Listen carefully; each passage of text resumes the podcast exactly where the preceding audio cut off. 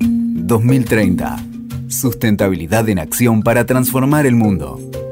Con Lucas Utrera.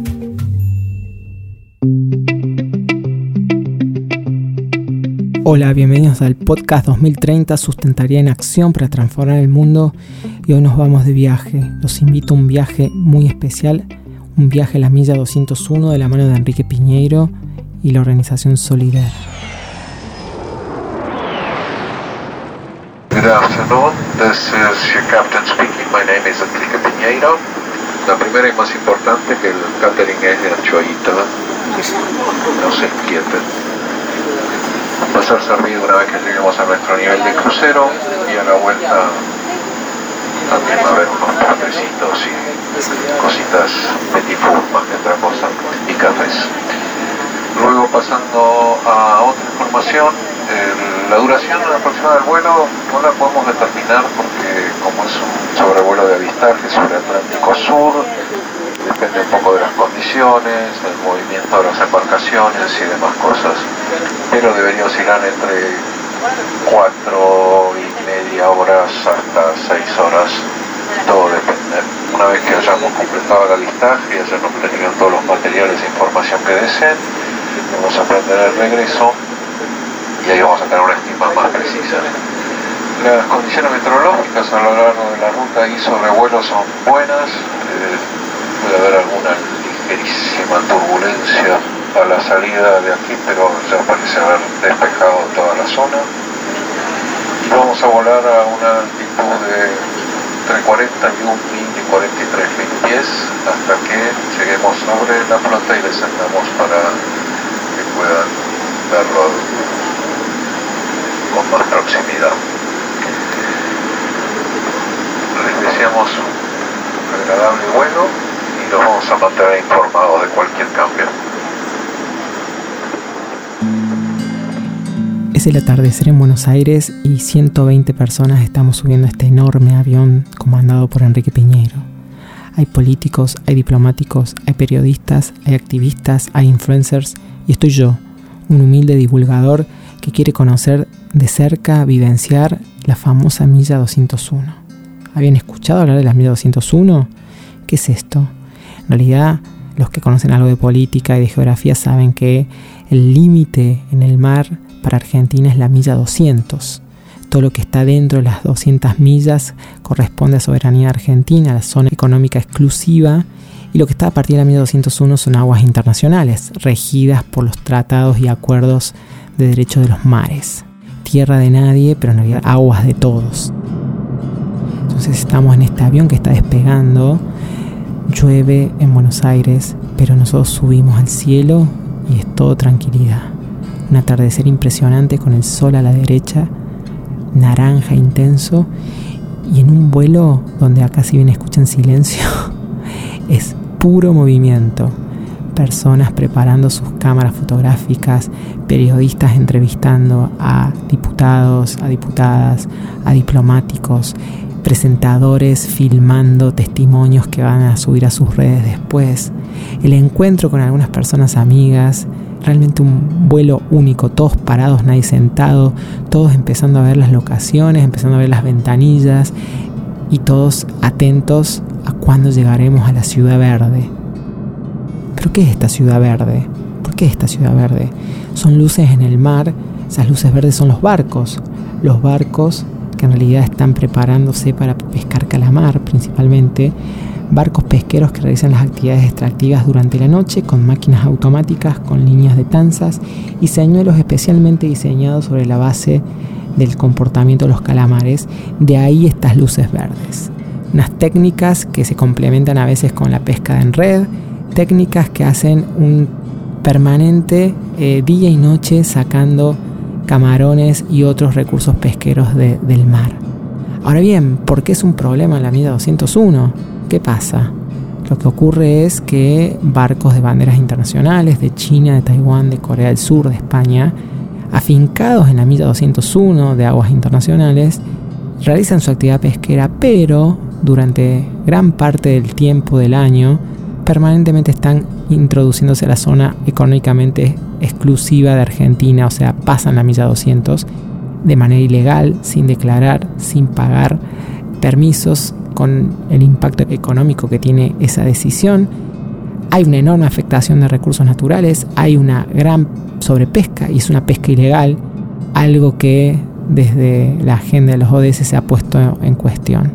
¿Cómo hacemos los mayores esfuerzos posibles para evitar la pesca ilegal, para acabar con la sobreexplotación, para respetar los ciclos de reproducción de las especies y para hacer que realmente la proteína animal cada vez más consumida que es el pescado pueda ser consumida a lo largo del tiempo, alcance para todas las personas y respete los periodos de reproducción y renovación de las especies.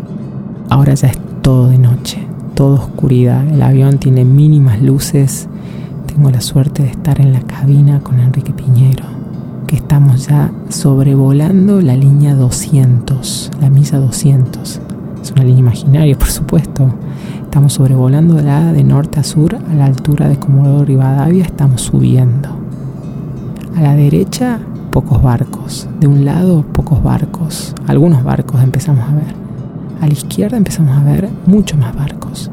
Y Enrique sigue bajando, sigue bajando, sobrepasa, traspasa las nubes que no nos dejaban ver también. Yo no sé a qué altura estamos, pero estamos muy cerca. Yo no sé si los barcos se han dado cuenta que hay un enorme avión sobrevolándolos, pero estamos muy cerca de, los barcos sobrevolándolos y estamos viendo los barquitos, cual batalla naval, estamos viendo barquitos iluminados en verde, sumamente activos pescando. Ahora bien, ¿cómo sabemos si son barcos que están invadiendo la zona económica exclusiva argentina o no? ¿Cuál es, cuál es el parámetro acá?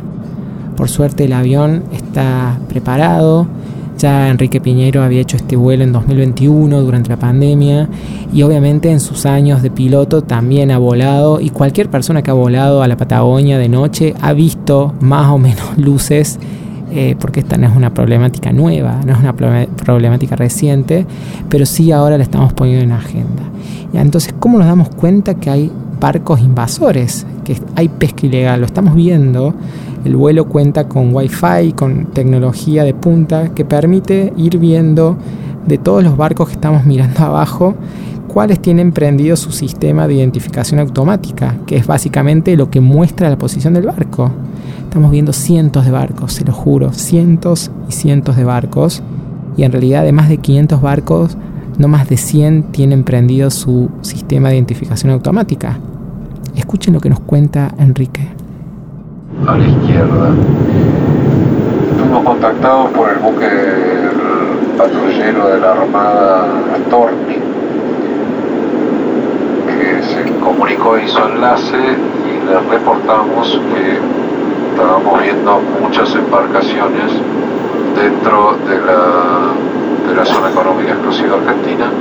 Nos respondió que que no, que ellos estaban y que eso eran pesqueros argentinos con licencia, a lo cual le aclaramos que nosotros tenemos conexión a internet, estábamos verificando la discordancia entre el ICE, o sea, los, las embarcaciones que están respondiendo con las embarcaciones que estábamos viendo, que eran muchísimas más, que tenían ICE prendido eran los pesqueros argentinos.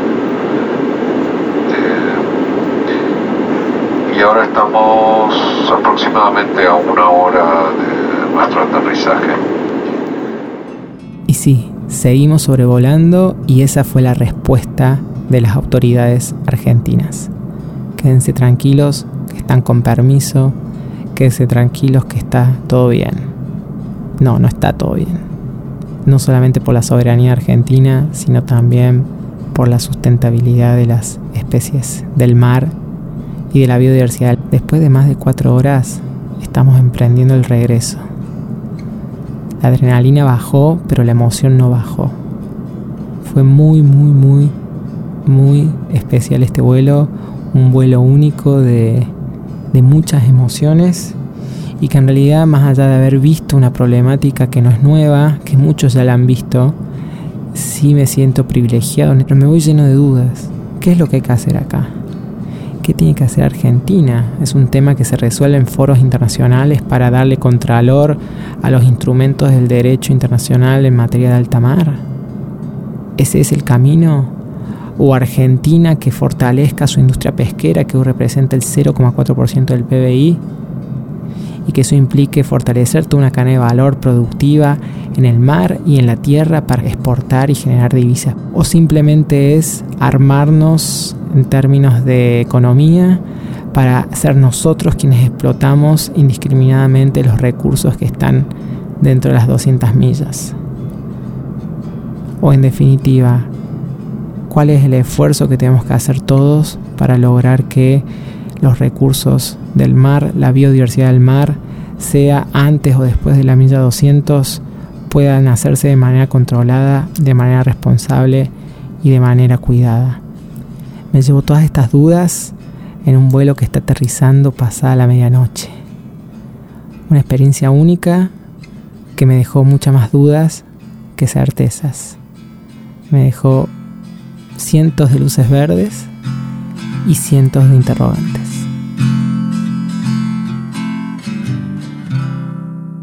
Escuchaste 2030. Sustentabilidad en acción para transformar el mundo. WeToker. Sumamos las partes.